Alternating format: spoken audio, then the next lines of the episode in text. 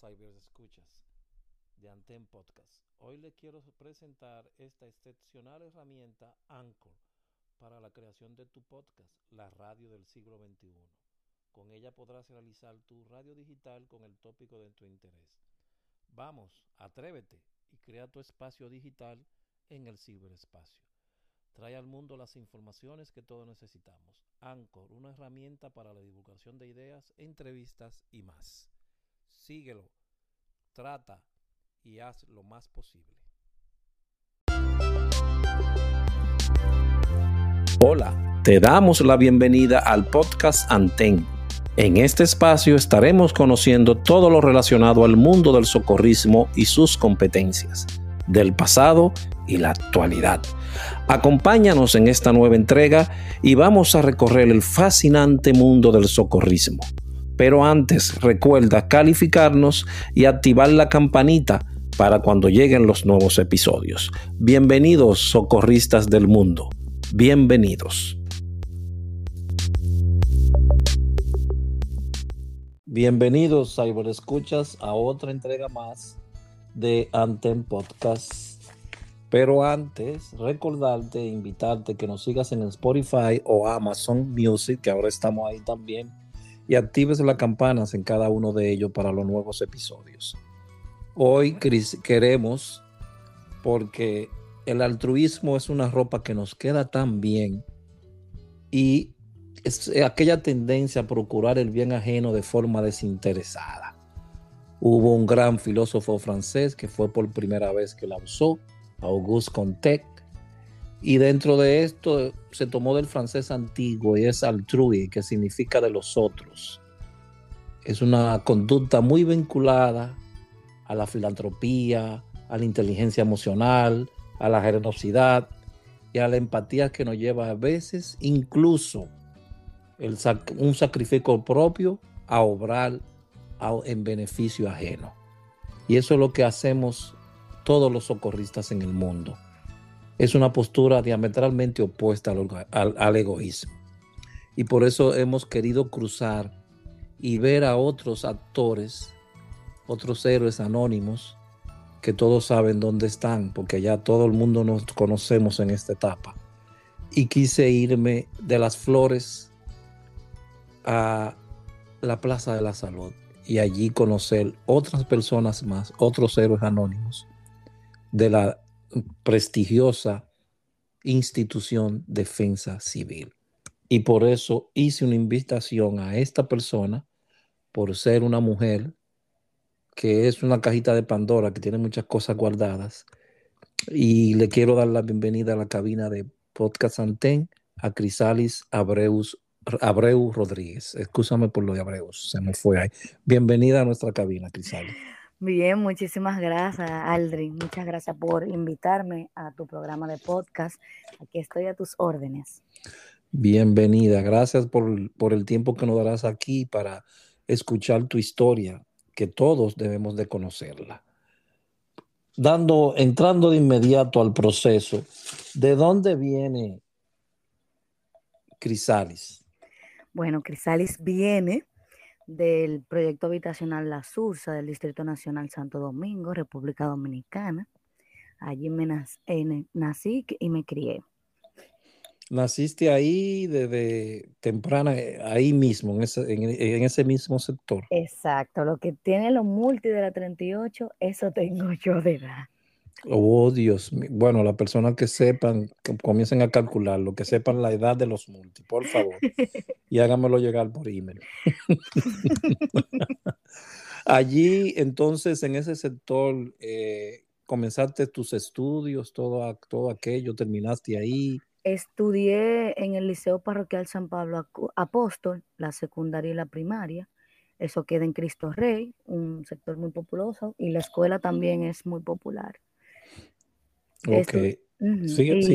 Mis estudios universitarios los realicé en la Universidad Autónoma de Santo Domingo de Arquitectura. Eh, sí, porque eso no lo sabía y alguien, amigo en común, que hoy le mando saludos, Carol. Yo también, eh, muchos saludos para ella. Eh, me dijo que te conocía y me quedé sorprendido. ¿Cómo tú conoces a esa muchacha? Claro, la conozco porque ella es arquitecto, arquitecto. Y ahí fue que me, me quedé sorprendido. Wow. Bien, entonces ahí en, esa, en ese sector haces lo primero contacto con aquella energía altruista. ¿En qué, en qué institución? Bien, eh, la primera vez que yo tuve contacto con algo que me inspiró fue en el año 98, yo estaba muy pequeña, cuando el ciclón George. Había un grupo de compañeros y amigos que ya conocía del mismo sector que pertenecían a la Cruz Roja, el, al área de juventud. Recuerda los nombres de esas personas, por favor. Algunos nombres, sí. A Mauris Paula Tavares, Marcos Jesús, Sergio Yosuel, eh, Meléndez y otros más que eran, vivían en el mismo sector. Ok. Ellos en el ciclón, ellos iban edificio por edificio, ayudando a las personas que lo necesitaban, preguntaban si tenían los alimentos necesarios para pasar esos días del ciclón en su casa, si tenían velas, si tenían, si tenían fósforo y todo lo que necesitaban en caso de que la luz se fuera. Y eso me motivó y por ahí empezó mi instinto para poder ayudar a los demás mi instinto de colaboración, esos valores de altruismo. Y, eso fue lo que, lo que te tocó y que te, aló. Empezó, sí. Ya, eh, como yo estaba pequeña, no podía integrarme a esas labores. Entonces, en el 2004, más o menos, se creó por mi casa una estación de la Defensa Civil, que es la 259 del Distrito Nacional. 259, ok. Sí, se queda allá en Villareco. Entonces, ahí estaban casi todos los amigos míos y ya los que conocía que estaban en Cruz Roja anteriormente, ya pasaron todos a hacer defensa civil y formar el comité. Entonces ellos me invitaron a una reunión para que yo conociera qué era la defensa civil y qué se hacía. Y cuando yo fui a esa reunión, pues yo me enamoré totalmente de cómo se ayudaba a las personas de diferentes maneras no solamente en rescate directo, sino también colaborando con tu comunidad, sembrando árboles, ayudando a limpiar las playas y muchísimas cosas más. Entonces ahí comenzaste a, asistir a reuniones, ¿dónde se reunían? Exacto, nos reuníamos en la estación todos los domingos y íbamos a las prácticas que se realizaban en el Parque Mirador Norte, eso en Villamella. ¿Qué hacían allí en esas prácticas? En las prácticas, lo primero que nos enseñaron fue cortesía y disciplina, a saber tomar mandos y órdenes, saber marchar y todo eso. Luego ya que nos entrenamos bien en esa parte, ya sabíamos hacer eso. Mucho ejercicio físico, corre, corre. Muchísimo ejercicio físico. Eso era bajo en pie que tú no te imaginas. es lo mismo también, tenemos esa etapa ya, o teníamos esa etapa ya. Sí. Entonces, después de que ya aprendimos órdenes cerrados, nos enseñaban primeros auxilios básicos.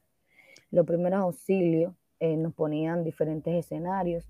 Habían instructores que no eran, vamos a decir que profesionales en el área, sino que ya tenían el conocimiento porque habían tomado un curso en esa época y nos lo transmitían a nosotros los de las estaciones. Y multiplicaban el conocimiento. Exacto.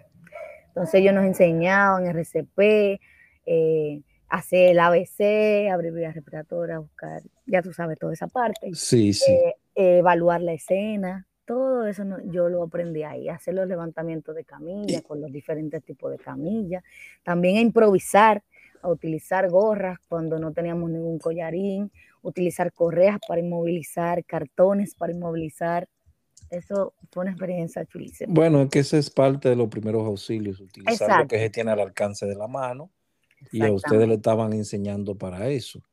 ¿Qué tiempo tomaban ustedes en esas prácticas? Ah, todos los domingos, prácticamente el día completo, desde las 8 de la mañana como hasta las 5 de la tarde, sí. ¿Y qué comían? ¿Qué comían ahí? Cada uno, a veces hacían recolectas y cada quien llevaba algo de comer y lo compartíamos o a veces cuando no había mucho presupuesto, cada quien llevaba algo de comer de su casa y lo comíamos ya.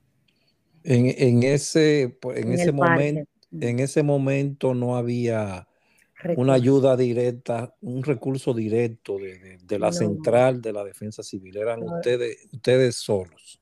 Nosotros mismos, nosotros gestionábamos nuestros recursos. Teníamos recursos buenos a disposición, ya que en el área donde yo vivía, porque ahora, ahora vivo en Villamella, eh, ahí donde yo me crié, tenemos el mercado nuevo cerca. Y uno de los miembros del, del comité activo, o sea, el encargado financiero, él tenía una distribuidora en el mercado y él nos colaboraba con embutido y muchísimas comidas. ¿Te eh, recuerdas el nombre del director de, esa estación? Sí, a Maurice Yael Paula Tavares. Él todavía, ellos todos todavía están en la defensa civil, ya no tan directamente como antes, pero todavía pertenecen a la institución.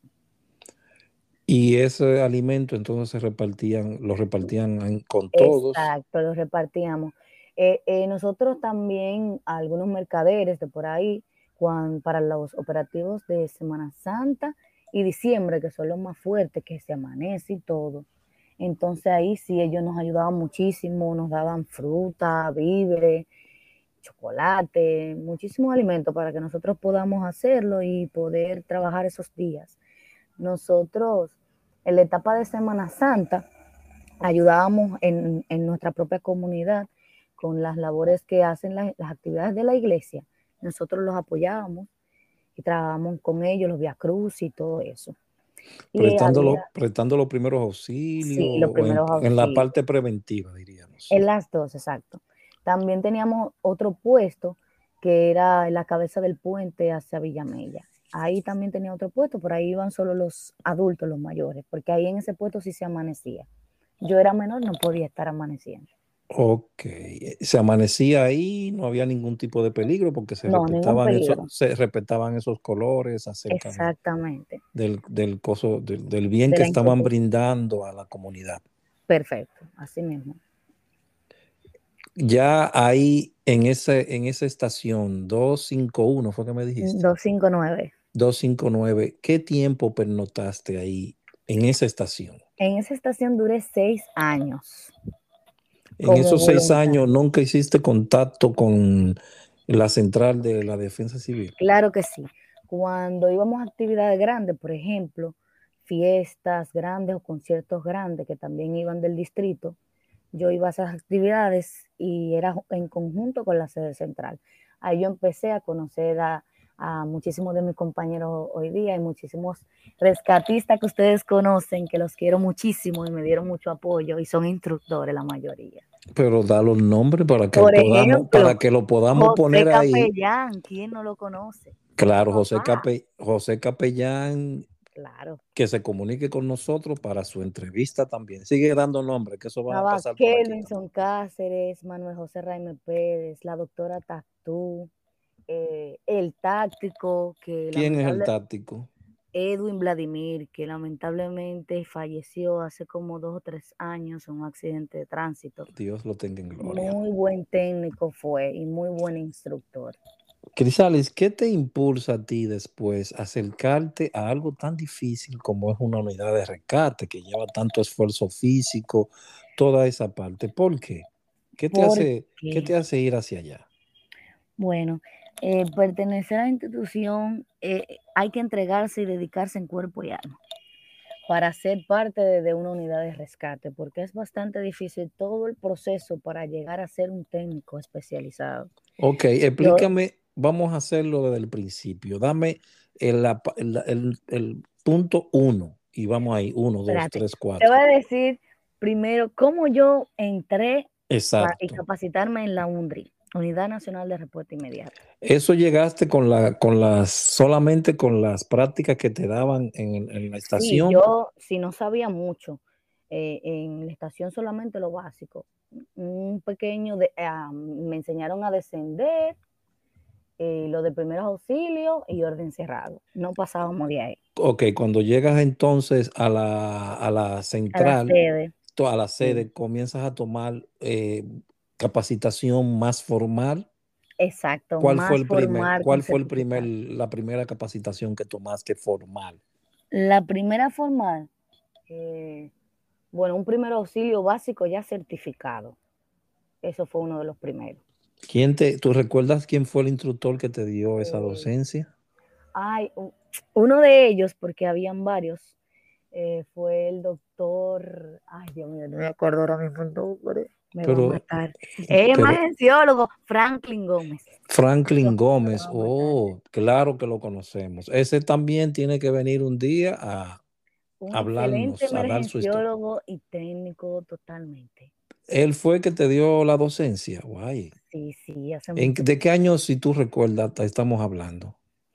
Eh, bueno, la última actualización que yo recuerdo de primer auxilio, porque he hecho varios, fue como en el 2012, más o menos.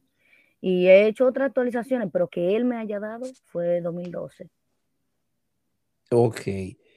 Luego ahí continúas, ¿qué otra capacitación formal? Déjame decirte, espérate. No, no, estamos aquí para oírte, no te preocupes. Hizo una convocatoria a nivel nacional para hacer la Unidad Nacional de Respuesta Inmediata UNDRI de la Defensa Civil en República Dominicana. ¿Qué significan las siglas, por favor? Porque hay muchas personas que, van a oír el podcast y no sabrán lo que significan las siglas, ¿me entiendes? UNDRI, Unidad Nacional de Respuesta Inmediata. ¿Por qué se crea, por qué se crea esta unidad? ¿Para qué se crea? Buscar. ¿Por qué? ¿Por qué? ¿Por qué? ¿Por qué?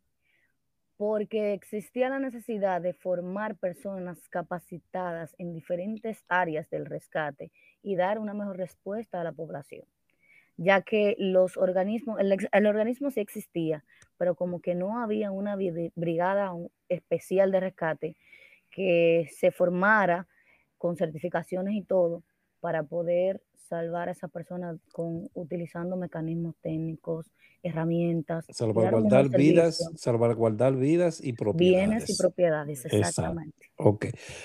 Tomaste el primer auxilio, luego tomas la, la, el examen para ir a la, a la UNRI. ¿Qué sigue? Undri, Undri, Undri, Undri, Antes de yo poder clasificar para poder hacer el curso de primer auxilio, había una clasificación. Había muchísima gente de todas las provincias y de, todas las estaciones del país. Habían, sin, mentir, sin mentirte, más de 300 personas. El primer día fue pura física, física, física, mucha física. ¿Quién, eran los instructores ahí? Bueno, estaba Capellán, estaba Kellinson, estaba Olivares el chiquito, estaba eh, el táctico, que es Edwin Vladimir, estaba Felipe J. Santos, estaba Miguel Pérez Lafor, estaba Raimer, estaba Sepúlveda, eh, la doctora Tactú, y ya no me acuerdo más. Ok. Pero entonces en esa depuración, el primer día después de esa mata que nos dieron, de física, pura física. Un día completo de pura física. llovió, sí. Al otro día fueron como 50 solamente. 50, no, un chismado, vamos a poner 80, fueron 80, como de 300. Ya eso no volvieron más nunca. El segundo día fue un poco más suave, sí nos dieron física, pero no tanto, fue solo como la mitad de la mañana. Luego ya en la tarde empezaron a probarnos para ver si sabíamos de nudos. Y lo que no sabíamos, porque yo no sabía de nada de eso, nos enseñaban. Ahí esa clase la dio Miguel Pérez Lafor, que yo aprendí muchísimo de nudo. Ahí yo me volví una verduga. Entonces él nos dio esa clase, fue chulísimo. Ya el tercer día, que fue más física todavía, ya se redujo un poco más el grupo. Ya quedábamos, vamos a poner, como 50 personas. De esos 50, entonces de ahí se iba a realizar un campamento en Cotuí. Entonces. ¿En qué año, de qué año estamos hablando? De 2006. Ok. Se hizo un campamento, pero yo todavía era menor. Entonces mis padres no me dejaron ir. Pero yo agoté todo mi proceso, que ya, eh, o sea, que me, ellos me reconocieron de que yo sí ya era UNDRI, yo pertenecía a la unidad, pues ya yo agoté todos los procesos. Entonces ellos fueron a su campamento, yo no pude por lo, por lo de menor. Ya entonces después a los dos años, cuando yo cumplí los 18 años, dije, ya tengo cédula, Ahí yo fui directo a la central y dije, señores, ya yo soy mayor, ya yo puedo pertenecer a la unidad. Inmediatamente yo entré, empecé a ir así mismo como voluntaria, lo fui agregando, lo fui conociendo a todos porque habían personas que yo no conocía. Y ahí eh, eh, formamos esa hermandad y, y trabajé muchísimo con la unidad. Crisalis, ¿eres la única mujer en esa unidad? Ahora mismo sí. Habían más, pero ya se han retirado. Por ejemplo, no sé si tú conoces a Alfa. Mm, no, no, no, no lo conozco. Una buena rescatista, ella fue miembro de la unidad, ella está viviendo ahora mismo en Estados Unidos, o sea, hace mucho tiempo, y ya no está directamente en la unidad. Está la doctora Elizabeth Campaña, que también es, es Undri de corazón, aunque ya no está con nosotros, pero sí, habían, solo éramos nosotras tres. Bueno, no, también Judith, no sé si la conoces, Judith Ventura. No, no, no la conozco. Ella ya no está directamente en la unidad, ahora está trabajando en el área de psicología, allá mismo en la institución. Y Ramona Núñez, que es la madre de ella. Nosotras cinco. Cinco mujeres nada más. En ese difícil. actualmente quedo yo sola. En ese difícil vendavar de una unidad especial de rescate. Así es. ¿Qué otras capacitaciones recibiste formales ahí como, como unidad? Bien, el rescate básico era 1A, después de primeros auxilios básico, intermedio, entonces nos dieron rescate básico. ¿Recuerda a los instructores de esa capacitación? Eh, que eran casi siempre los mismos, el mismo equipo de trabajo, que eran Capellán, Kelvinson Olivares, esas personas. Ok. Y Reimer también. rescate básico, ok. Rescate básico. Luego entonces que ya nosotros sabíamos hacer nudo, sabíamos hacer anclaje, sabíamos descender y ascender también. Entonces nos, fueron dando otros cursos. Los, la unidad viajó a, a, Panamá, que fue el primer viaje de la unidad también en el 2006, después que se conformó la unidad, a hacer un curso de trepi, que es técnica de en aguas rápidas, técnica para inundación en aguas rápidas. ¿Estuviste ahí? No, yo no, yo era menor, no podía ir para ningún lado. Pero los, la unidad sí, sí fue. Eh, luego de eso, entonces, en la capacitación de rescate básico, eh, nos dieron eh, um, sobre cartografía para aprender a leer mapas y todo eso. ¿Quién, le, eh, dio esa, esa, esa capacitación? fueron unos militares. Nosotros fuimos al lugar, no recuerdo cómo que se llama, pero algo de un centro de cartografía, y ahí nos enseñaron a mapear y eso. También, eh, ay Dios mío, un curso que nos dio las personas de INASIF para saber cómo levantar un cadáver, porque nosotros también colaboramos con INASIF cuando hay personas ahogadas, aparte de sacarlas del agua, nosotros le ayudamos a hacer los levantamientos. Para los que nos escuchan, es Instituto Nacional de Ciencia Forense, creo, ¿no? Exacto, exacto, INACIP. INACIP. Exacto, ellos nos enseñaron todo sobre el cuerpo humano y sobre también proteger la dignidad de las personas a las que nosotros estamos rescatando o recuperando. Rescatamos personas vivas, recuperamos personas fallecidas. Que es muy, parte muy importante preservar el decoro de esa persona, aún esté fallecida. Exactamente. Eh, luego también tomamos eh, capacitaciones sobre manejo de situaciones, sala de situaciones, saber cómo redactar, saber cómo informar, cómo tomar una llamada y tomar todos esos datos. Toda esa parte también. Eh, nosotros tenemos actualmente una sala de situación a la defensa civil está conformada desde el 2017.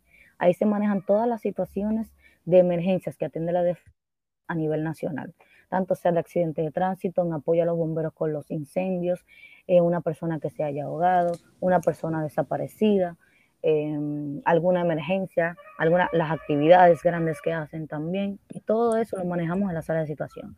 Cuando hay huracanes, la sala de situación se activa con todo el personal para brindar y y suplir la necesidad de todas las emergencias que ocurren en el, país, en el país con las inundaciones, desbordamientos y todo eso. Cuando llegaste a la sede central, ¿recuerda quién era, quién era el director? El director, claro, el ex general, creo que sí, eh, Luna Paulino. Ok, eh, y... Él es retirado. Sí, es general retirado, Luna Paulino. Durante mucho tiempo con él ahí, siendo el, director. Eh, claro, yo entré en el 2008 con él y él duró como seis años más después yo, o siete, no sé, mucho tiempo él duró. Él duró bastante tiempo. Siguieron, la, siguieron las capacitaciones. Sí, ¿Qué otra, más, ¿qué otra más tomaste? En cogí el sistema de comando de incidente, muy importante para saber manejar todas las emergencias, con todos los protocolos, estrategias, con todo. Todos deberían saber, toda recatita debe saber SSI. Exacto, el CSI que es comando.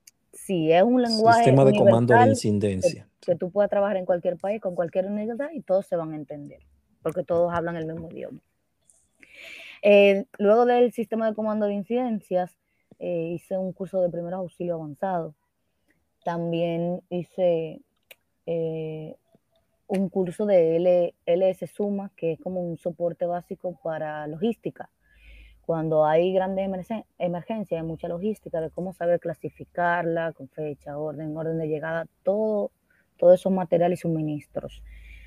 También eh, rescate vehicular, he trabajado toda esa parte, tanto en extracción como en cortes, cuando hay accidentes de tránsito con personas atrapadas.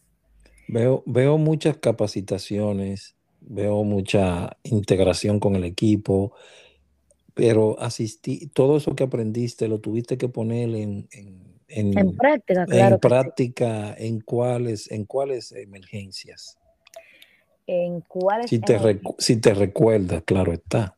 Bueno, eh, tú sabes que todo se trabaja en equipo. A veces hay cosas que yo no puedo hacer por el hecho de que o no tengo la fuerza suficiente para agarrar una herramienta por tanto tiempo, porque por ejemplo, las herramientas de rescate vehicular, ese equipo de estricación pesa bastante, muchísimo más que yo, que peso ciento y pico de libras, eso pesa mucho. Esa quijada es terrible. Sí, la queja de la vida, los expansores, todo eso pesa mucho. Entonces, los hombres hacia los cortes en que yo trabajaba, en la extracción de la víctima, entraba dentro del vehículo, inmovilizaba cuello, otra persona iba inmovilizando eh, la parte del pecho, eh, poniéndole el skate, que es un sistema que se utiliza para eso de una manera rápida y poder sacarlo. Es como una camilla, pero pequeñita, para poder estabilizarlo dentro del vehículo. Y así yo trabajaba en esa parte solamente. He trabajado como dos veces solamente en accidentes así dentro. Porque yo he trabajado en accidentes de personas, por ejemplo, que la atropellan, que ya están afuera, no, no atrapadas dentro de la, de, de, de la edificación, perdón. la arquitectura fluye por mis venas. Sí. Del vehículo, perdón. Pero eh, eh, no ha asistido en algunos desastres más grandes como inundaciones. Claro que sí. ¿Estuviste en, el, terremoto de Haití? sí. ¿Estuviste ahí?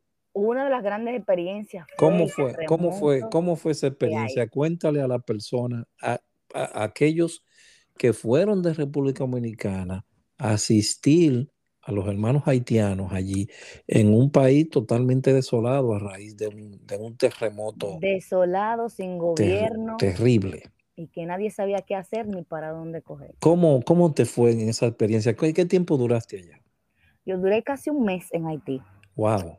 Nosotros eh, nos convocaron a la unidad de rescate, la UNDRI, nos convocaron como a las 5 de la tarde. Después que pasó el terremoto, eh, nosotros asistimos aquí porque aquí en el país se sintió bien fuerte. Nosotros dimos una asistencia en Acrópolis, que unas personas se quedaron atrapadas en el ascensor por, por el movimiento telúrico. Fuimos allá, la sacamos y luego de eso convocaron al personal. Ya a las 10 de la noche todo el personal estaba en la sede para entonces armar todo y arrancar para Haití.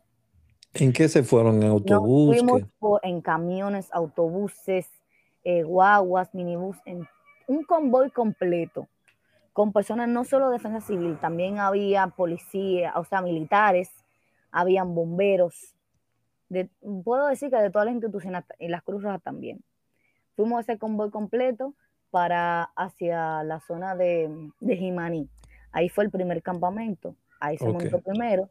Cuando llegamos a, a, Jimaní, al centro, la base de mando, puesto comando, Ahí entonces se, empezaron a repartir las unidades. Habían helicópteros de la Fuerza Aérea esperándonos y del ejército para empezar a movilizar las unidades de rescate. Y se iban dos por, por aire y dos por tierra. Iba un equipo de ambulancias y otro un camión. Yo fui privilegiada, digo privilegiada porque me fui en un helicóptero y pude ver todo el desastre de manera aérea, de manera más visual. ¿Qué tanto te impactó cuando ya tú llegaste ahí y viste todo, no, eh, ya en la tierra, no en el aire, en la tierra? No, pero yo no lo creía, yo no lo creía, yo nunca había en mi vida hubiese visto un terremoto, y menos de esa magnitud. Todo estaba desbaratado, todo colapsado, la gente corriendo, no sabía qué hacer ni para dónde coger. Estaban muy desorientados realmente. Eh, me dio mucha tristeza ver todo lo que estaba pasando y que no había ningún órgano, un organismo que pudiera empezar a hacer esas labores de rescate o ayudar a sus, a sus eh, paisanos. Fuimos a la embajada de República Dominicana, que también estaba casi totalmente colapsada. De ahí entonces fuimos a, a un hotel. Quienes nos ofrecieron seguridad allá fue la Minustache. Eh, iba un camión ¿Quiénes eh, estaban contigo ahí en ese momento? En este momento, del equipo que estaba conmigo era Luis Bernardo Moreredia, cariñosamente el Beta. Estaba Kelvinson Cáceres. Estaba, ay, Mirinda, Orlando Olivalora, cariñosamente Mirinda, y yo. Y dos perros de rescate con dos personas de la Fuerza Aérea. Y aquello, como se sentiste totalmente aturdida o conservaste la calma porque al final eso la para, calma, para eso que se nos para eso que se nos entrena. Sí estaba un poco asustada al inicio, claro, porque estaba un país desconocido, un terremoto, mucha gente que yo no conozco y la gente vuelta loca que no sabía qué hacer. Entonces estaba nerviosa y un poco emocionada y asustada a la vez. Bueno, nos dieron una zona de rescate. Fuimos a la oficina de la Minustache, que en ese momento, cuando ocurrió el sismo, había una reunión internacional y todo eso colapsó totalmente. Entonces eh, nos unimos con unos rescatistas. Me acuerdo que habían unos rescatistas como de Japón, asiático, no me acuerdo. Y habían otros de un país, no sé si era Alemania, y empezamos eh, a trabajar con ellos, a hacer una búsqueda con los perros que nosotros teníamos para ver si habían personas eh, vivas en esa estructura. Hicimos un trabajo en conjunto, ahí tembló como 10 veces, no pudimos hacer un rescate satisfactorio, no encontramos víctimas vivas, solamente fallecidos. ¿Eso fue a qué hora? Eso fue, ya eran como las 4 o 5 de la tarde del día ya 13. Ok. porque fue 12 de enero, ya el 13 de enero. De ahí entonces nos llevaron a otro sitio que había que hacer un rescate de una persona en el Hotel Christopher. Habían unas personas atrapadas en una de las habitaciones, entonces estábamos tratando de hacer el, rescate. Ya ahí tampoco pudimos completar la misión porque ya era tarde. En Haití, no sé, hay como una regla o algo, la minuta, que hay toque de queda. Entonces, todo el mundo tiene que retirarse del área porque habían también muchos delincuentes. Las cárceles, al colapsarse, eh, todos los que quedaron vivos se escaparon y, había un desorden total. No había ningún control. Después de eso, eh, nos llamaron a la embajada de vuelta. Nosotros quedamos que nos íbamos a juntar con el equipo que fue por tierra, pero al no haber comunicación, eso fue un caos total. Nunca lo encontramos yo dije, ay Dios mío, ¿qué vamos a hacer ahora? Estamos perdidos, nos dejan botados aquí en Haití, ¿qué vamos a hacer? Señores, gracias a Dios que encontramos unas personas dominicanas en la embajada.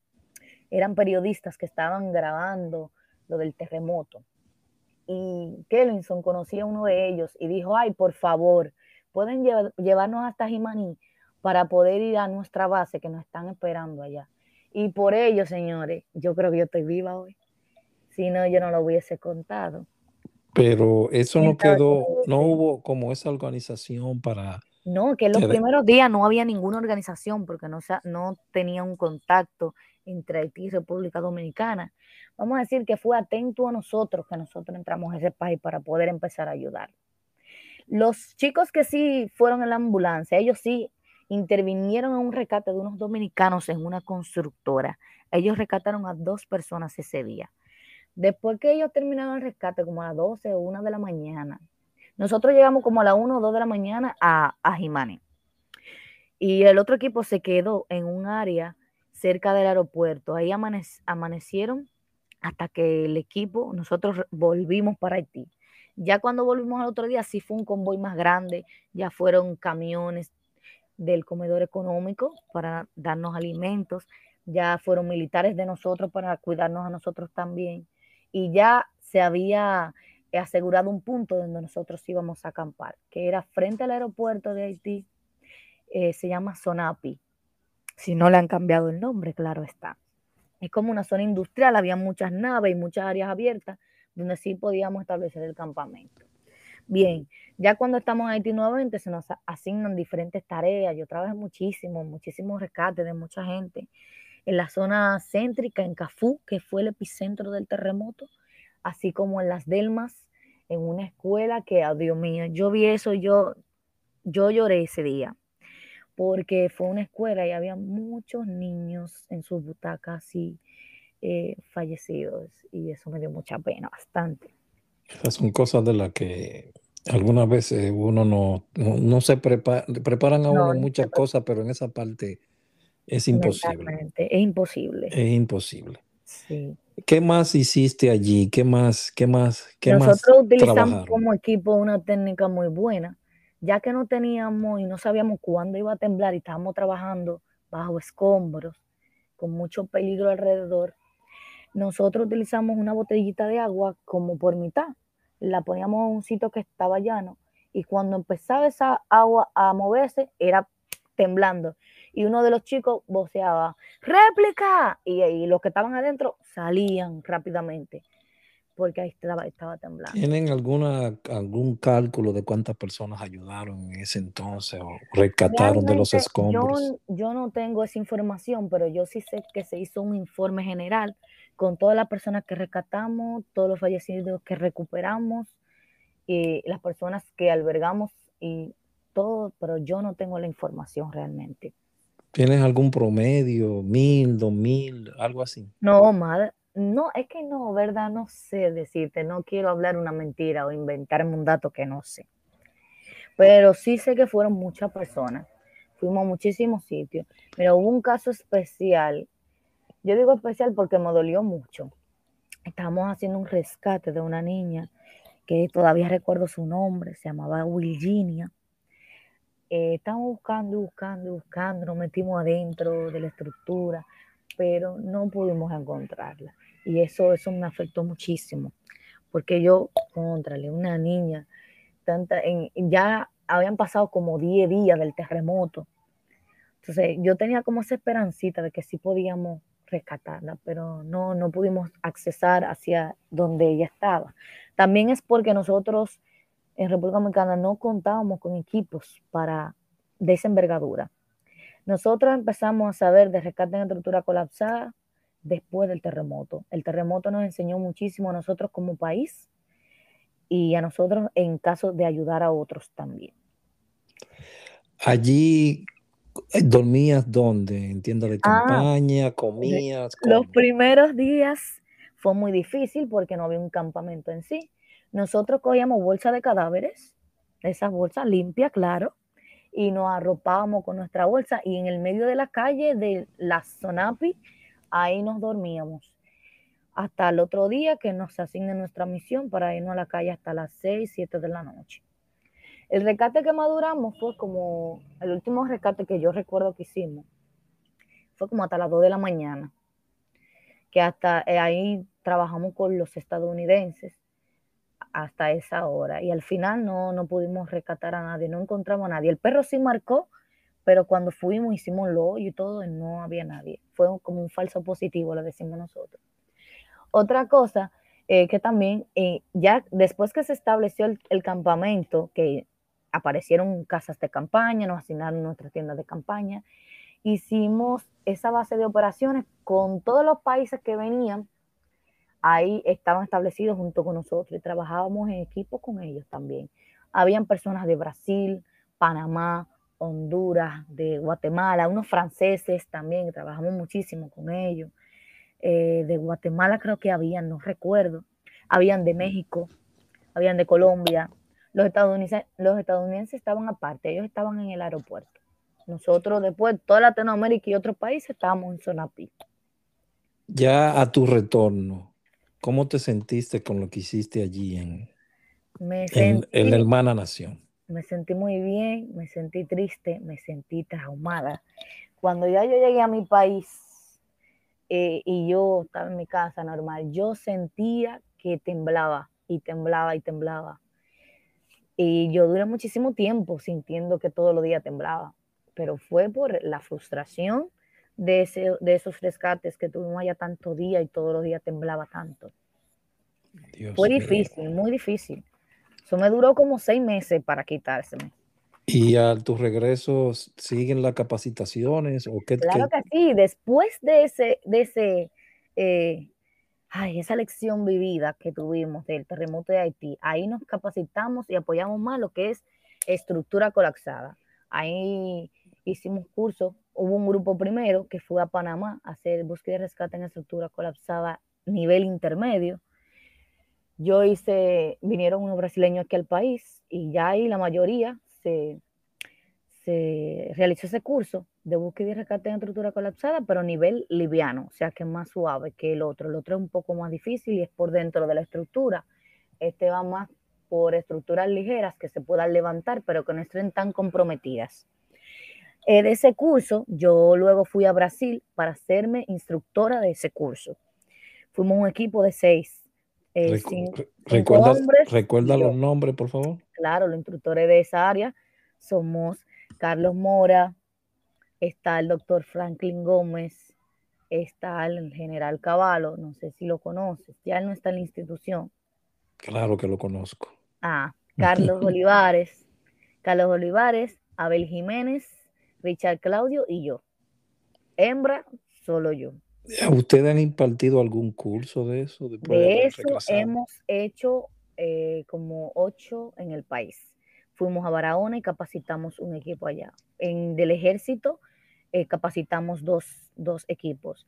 De la Fuerza Aérea capacitamos un equipo. De la Marina capacitamos un equipo. De la sede central capacitamos un equipo. De la zona regional Cibao, dígase Puerto Plata, Santiago, eh, Sánchez Ramírez toda esa zona hicieron un equipo regional como de 40 personas y a esas personas las capacitamos también en esa área. Y en la zona este también capacitamos sobre estructura colapsada. Lleva, va mucha gente, tú has mencionado muchos, muchos lugares. Estamos hablando sí, sí, hemos de un gran grupo. Mucho. Sí, es que cada grupo mínimo son 35, o sea, máximo 35 o 40 personas. Wow son muchas personas entonces que tienen en cuál curso en, sí, pero en rescate en estructura colapsada en estructura colapsada a nivel liviano claro nivel liviano ok. Tienen los equipos muchos. Tienen los equipos eh, no todas las lugar tienen los equipos no no cuando ustedes dan la docencia ustedes cuentan con todos los equipos. ya sí la cooperación española y todas esas personas, no recuerdo qué otras agencias, ah, bueno, las personas del COICA, de la COICA de, que de Corea, nos donaron equipos para dar la capacitación y también esos mismos los usamos para dar respuesta, están en la sede central.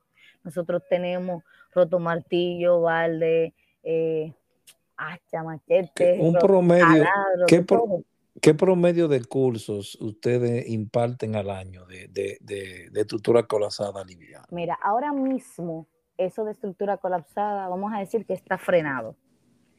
No se ha vuelto a dar capacitación hace como de estructura colapsada, como cuatro años realmente. ¿Por qué?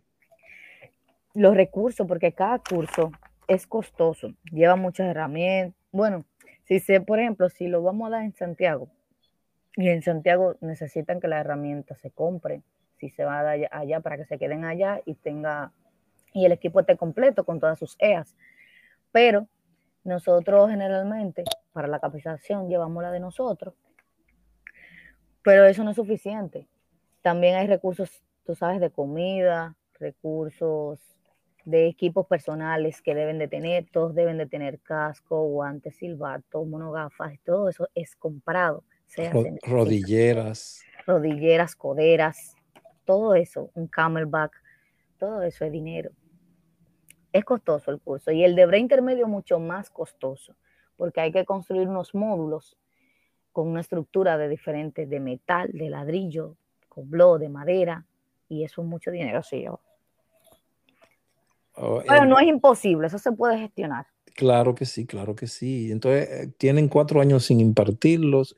¿Qué sigue, ¿qué sigue, qué sigue haciendo? Ahora mismo eh, yo estoy más enfocada en las capacitaciones de rescate básico, que hemos ido a varias provincias. Había un campamento por ahí, en San Juan, que también voy a asistir. Estamos trabajando, eh, yo también pertenezco al equipo de elaboración de planes de emergencia y ruta de evacuación. Estamos haciendo eh, las capacitaciones de ruta de evacuación, extinción de incendios y primeros auxilios a todas las instituciones públicas y también a las privadas que, lo necesiten o que lo hagan la solicitud. Eso es mucho, eso es mucho a nivel de todo el territorio nacional. Sí. Pero eso es mucho trabajo. Ay, bastante. No me lo diga a mí, la eh, eh, mañana, mañana no, el 7 y el 8 tengo dos capacitaciones, o sea, es el día entero. ¿Dónde? una en la mañana y una en la tarde. ¿Dónde? ¿En la sede central? No, no, no. Nosotros vamos a ir a esa institución, a FOMPER. A veces es allá o a veces eh, la mayoría es en la institución propia. Tienen su salón y todo, y nosotros vamos allá. Un equipo que trabaja con esa parte. Es Exacto, de la Escuela Nacional de Gestión de Riesgo. Yo soy instructora, instructora de allá. ok, sí. ¿Quién está en la escuela ahora mismo? Ahora mismo la directora es la doctora Miguelina Tatú. Sí, la conozco, ella me conoce también. Dile, la directora. Dímele que por favor que pase por aquí por cabina también un día. Hay que hablar con ella, sí tiene experiencia, para darte como 50 podcasts. Sí. claro, porque que también la doctora Tatú se conoce a nivel de las instituciones, pero fuera de ahí, eso es lo que queremos, hacer llegar sus historias de ustedes, esos héroes anónimos, y que lo conozcan, que, lo conozcan más, porque se lo merecen. Todos nos lo merecemos, todos. Eh, yo no te mencioné dos cosas. Yo fui encargada de la Unidad Nacional de Respuesta Inmediata por tres años, la única mujer que ha sido encargada. Por tres años. sí. ¿Y, qué pasó? ¿Por qué, lo, dejaste? Por, no, no lo dejaste. Yo soy miembro de la unidad. Lo que pasa es como que cada X tiempo hay que cambiar el encargado. Es como una regla que se hizo cuando se formó la unidad. Oh, muy bien, muy bien, muy cierto. Ha, habido como cinco encargados, han habido. Tú uno, dime los otros cuatro. Yo no fui la primera, yo fui como la tercera o cuarta. Bueno, Kelvinson Cáceres fue encargado. Fue encargado Miguel Flores. Creo que capellán y luego yo. Actualmente, yo creo que es Lowell o Mora, no recuerdo quién es el encargado actualmente. Cuando lo oigan te van a arrancar la cabeza, ¿viste? Cuando oigan el podcast. Ay Dios, ay no, no me maten. Ellos saben que yo los amo a todos.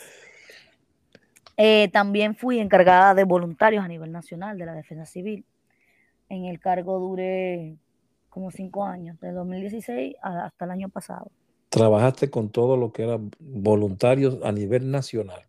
Sí, en el área de, voluntariado fui encargada eh, bajo la gestión eh, que yo tuve. ¿Qué hacías allí? ¿Qué hacías hicimos una plataforma digital para poder tener todos los datos de los voluntarios de una manera fácil, accesible y que todos eh, podamos verla.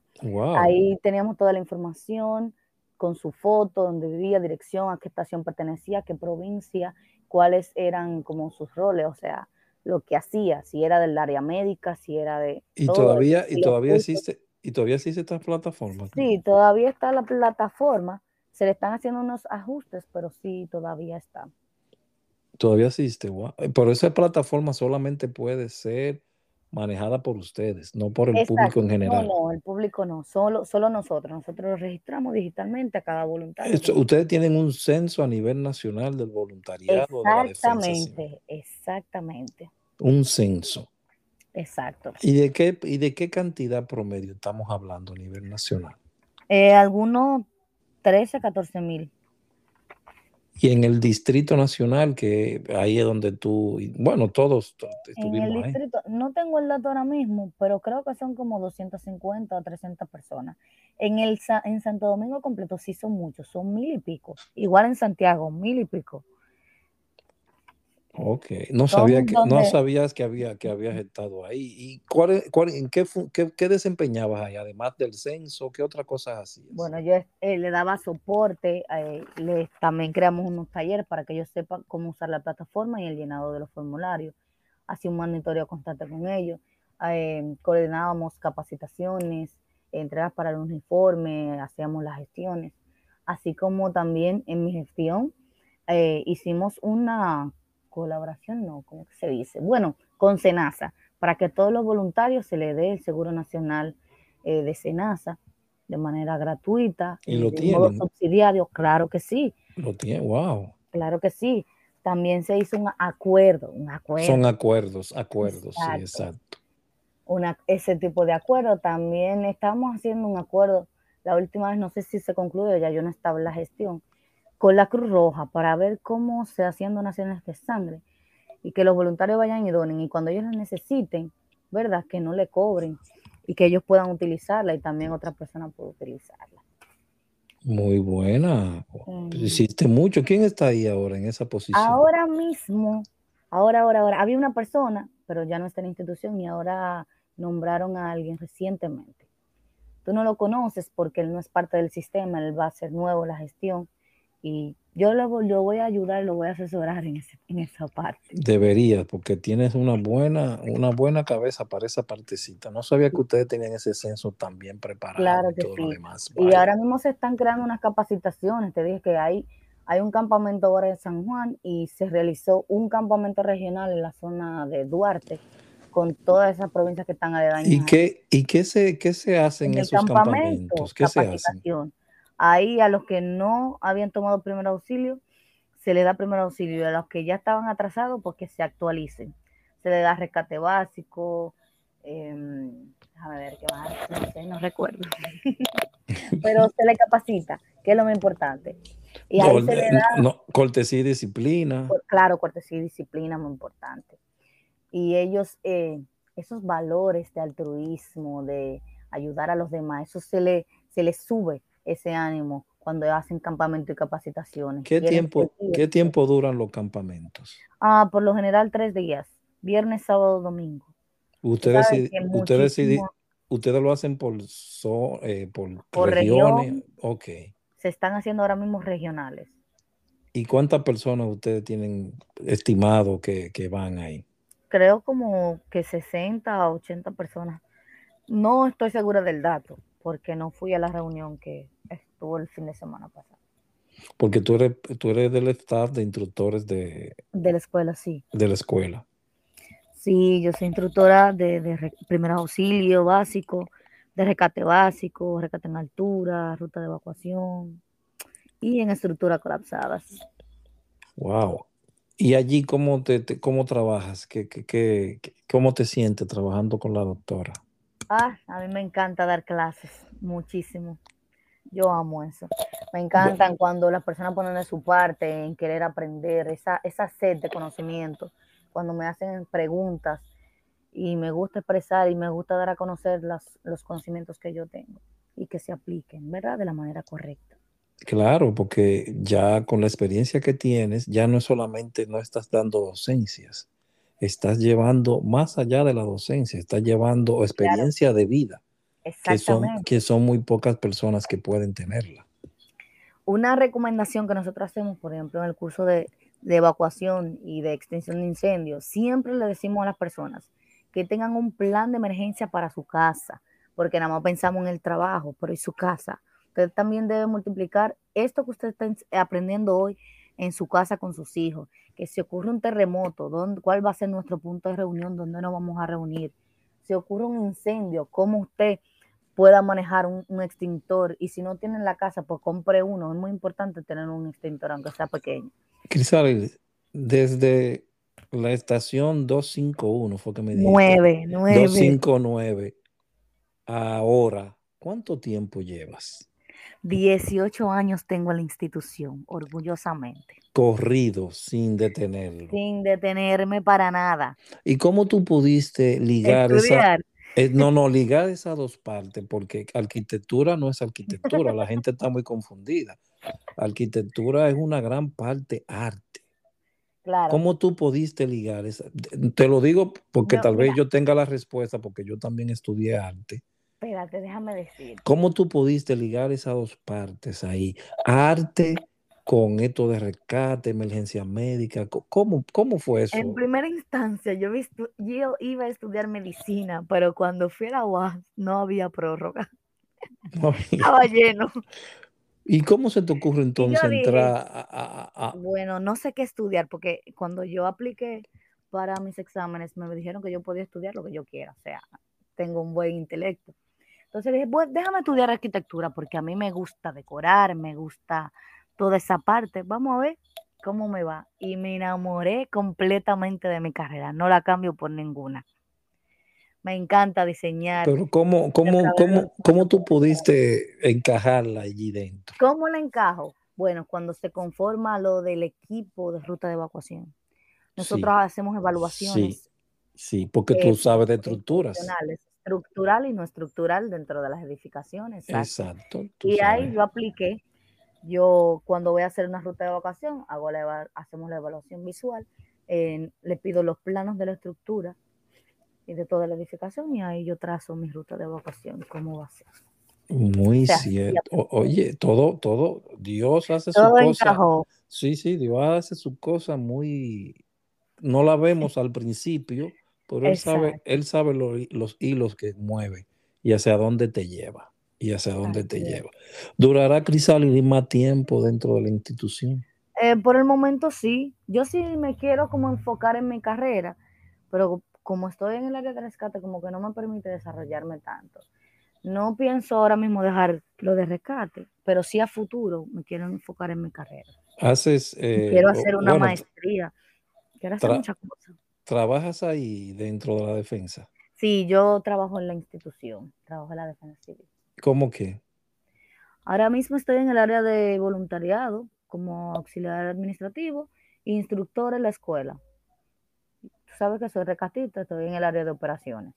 También, eso en caso de algún desastre. Exacto, si hay algo grande, tú sabes que voy para la calle. Se están haciendo. Por ejemplo, yo trabajé, espérate, en lo de Poliplas el otro día, bueno, el otro día, oh, no, el otro día. cuatro años. ¿Verdad? ¿Cómo fue esa situación? Porque fue cerca de allá fue bien cerca, se sintió, el edificio tembló completo cuando hizo la explosión. Y tuvieron que ir hacia allá. Inmediatamente fue una primera unidad como reconocimiento para verificar qué era lo que estaba pasando, porque todo el mundo estaba análogo. Cuando confirman la situación, ya nos liberaron y cogimos hacia el lugar todas las unidades cercanas ahí al área. Estaban los bomberos, nosotros, la, la UHR, unidad del ejército de rescate estábamos trabajando ahí en esa área. Eh, las evacuaciones se hicieron, muchas casas eh, tenían estructuras agrietadas, pero en modo leve, otras más o menos severas. Unimos esfuerzos, hicimos el COE estaba allá, hizo un centro puesto de comando unificado con todas las instituciones empezamos a hacer las búsquedas de las diferentes personas que estaban desaparecidas, que nos habían reportado en el punto de reunión que tenían establecido. Y ahí se hicieron las labores de rescate y pudimos recuperar los, los cuerpos. Pero duramos como tres días en eso. Tres días, tuvieron que llevar los perros y todos. Ajá, tres días. Se están haciendo los pasos, ¿tú crees, Crisalis, de tener que dar el mando a otros, es decir, transfiriendo los conocimientos a la nueva camada. Claro para que, todo el tiempo yo he dicho eso. Y yo, todo lo que tengo, yo siempre lo multiplico, porque me gusta que los demás aprendan. Cuando yo tenía esa etapa que no sabía nada, yo quería que alguien me enseñara. Entonces, lo mismo yo hago. Yo transfiero mi conocimiento a esos chicos que son nuevos, que están en la institución. Si necesitan ayuda en cualquier área, porque yo soy rescatista, sé muchas áreas, explicación vehicular, de altura, de nudo, de, extinción de incendio, de todo. ¿Qué otros cursos se están impartiendo de, lo, de lo del área específica de rescate? No están impartiendo ningún curso ahora mismo de eso. Rescate básico. Hace como dos meses nosotros fuimos pedernales a dar un curso de rescate básico. Ahí nosotros le enseñamos nudo, levantamiento de camilla, a cómo hacer un anclaje, cómo descender em, y hacer, hacer eh, parte básico, son cosas básicas. Cosas básicas. ¿Te tocó hacer helitáctica o algo? ¿Tienes algún, algún curso de, de No, de helicóptero no. Yo sí me he montado solamente para ir al rescate, no, bajar, descender, nunca lo he hecho. Pero hay personas. Pero sí he descendido con víctimas, pero de edificio, pero no de, de un Pero hay personas dentro de la unidad que tienen esa capacitación, ¿verdad? Claro que sí. ¿Cómo, Crisalis, cómo, cómo te sientes después de estos 18 años? ¿Qué, qué, qué, qué sientes en tu interior? Feliz de tanto dar. del deber cumplido. No más de ahí. ¿Te sientes satisfecha totalmente? Totalmente. Tanto en mi conocimiento como persona, como lo he podido también transformar y lo he dado a conocer y que otras personas aprendan de lo que yo sé. Y la calidad que yo tengo para instruir, yo misma me admiro, en verdad, no es por echarme las señores, mm pero yo doy mi clase bien. Me gusta dar las, cosas con calidad. Porque de eso aprendiste y, cuando se... Y cuando se... eso habla bien de ti y de tu trabajo. Exactamente. Muy claro. Al fin alguien lo dijo. Habla mucho de ti y tu trabajo. Además, una persona con eh, la parte eh, arquitectura que es tan exigente, Tú lo, has, tú, lo, has logrado eh, como ensamblar todo, incorporarlo y hacerlo todo. Así mismo es. Gracias a Dios. Gracias al Señor. ¿Tienes alguna... Ese don de captar rápido mucha información. ¿Qué le diría a, los jóvenes de hoy que escuchen esto, no? Alguien tal vez algún día lo ponga y se escuchen otro. ¿Qué, qué, claro. ¿Qué le dirías a esos jóvenes de hoy esos jóvenes de hoy. Esa experiencia que tú pasaste. No, mire que les recomiendo a los jóvenes de hoy. Que aprendan a hacer de todo en la vida, eso es lo primero. Que es importante que aprendan primeros auxilios básicos porque eso salva vidas. Puede ayudar a su vecino, a su mamá, a su hijo, a cualquier persona que usted quiera mucho, te lo puede ayudar a través de los primeros auxilios. Eh, que por favor suelten chin malo teléfono para chatear y se pongan a ver y a leer y documentarse de cosas que les sirvan para futuro y que sean de provecho. Y más en el tema de emergencia, que es muy importante. Exactamente. ¿Tienes algunas palabras al cierre que quieras decir, agradecer? Porque seguro se me olvidó esa partecita de todas esas personas de tus inicios, de esas capacitaciones que has tomado. Hay algunos porque vamos a mencionar algunos, que te hayan marcado y que tú hayas dicho, wow, este, esta persona, mm, eh, ahora mismo yo, yo no tengo una persona preferida realmente, porque no, no, pero si buenos conocimientos de pueden ser varios, son muy buenos. Pueden ser varios. Mira, yo, yo amo a Franklin Gómez, porque que él es demasiado bueno en lo que hace. Instruyendo.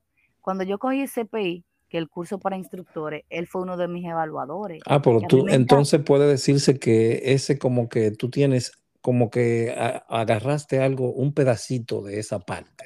Sí, agarré un poco de él, él me, me ayudó mucho para poder ser la instructora o la calidad de instructora que yo soy hoy. ¿Cuál otro, si recuerdas? Eh, bueno, a Capellán yo le agradezco con el alma, yo lo amo muchísimo también. Él me enseñó muchísimo la defensa civil, no tanto eh, a nivel de los rescates, las capacitaciones, sino también a nivel de vida, los consejos que me ha dado. Son muy buenos. Eh, quiero mencionar algo que no tiene que ver nada con defensa civil. sí, dilo, dilo. Yo soy una chica emprendedora. Yo, vamos a decir, sé hacer de todo porque el peso hay que ganárselo. Yo tengo una página de decoraciones, de eventos, de cumpleaños, bodas y todo en Instagram. ¿Puedes, ¿Puede decirlo por aquí? claro que sí. Es Decoraciones Chris, el Chris con CH como Christmas. Y me pueden seguir en Instagram, por favor, gracias. Apóyenme y contrátenme. Claro, claro, porque para eso sirven todas las herramientas. Y en el área de arquitectura, si necesitan un plano, aquí estoy yo. Claro, también. Todo, todo se puede. Entonces, algunas palabras al cierre, Cris. Bueno, muchísimas gracias por invitarme a este programa de podcast. Gracias por tomarme en cuenta con algunas de mis historias sobre mi vida y de la defensa civil en específico. Y nada, ser felices, gracias por todo, cuídense, se les quiere mucho. Bueno, he dejado esta parte para el final porque siempre la digo y es, tal vez no te lo han dicho, quiero darte, quiero darte las gracias como ser humano y como socorrista por todo lo que has hecho por la comunidad y por el país. Porque somos los indicados nosotros mismos de darnos esas gracias, de darnos esas congratulaciones. Y hoy quiero hacerlo público por acá, por Anten, y decirte muchas gracias, Crisales. Muchísimas por gracias. Por todos los que has dado, por estos 18 años y que sean más, dando, haciendo bien por bien. Claro que sí, dando siempre lo mejor de mí. Exacto. Gracias. gracias, mil gracias y otra gracia más por haber tomado tu tiempo. Estabas un poquito nerviosa, pero ya veo. Al principio. Ve lo que te dije. Ve lo que te dije. Era simplemente vamos a hablar. Y te desenvolviste y, y, comenzaste a hablar y ahí está. Una entrevista bella, hermosa, con una y mujer. Sin desperdicios y sin bella, hermosa, con una mujer que tiene bastantes años en un área que se suponía que era para solamente hombres, pero ella rompió el paradigma. no se dejó estigmatizar y ahí está, todavía al día de hoy. Gracias, Crisalis. Y señores, otro episodio más. Gracias por escucharnos y sigan con nosotros sintonizados por Spotify y Amazon Music. Ok, gracias.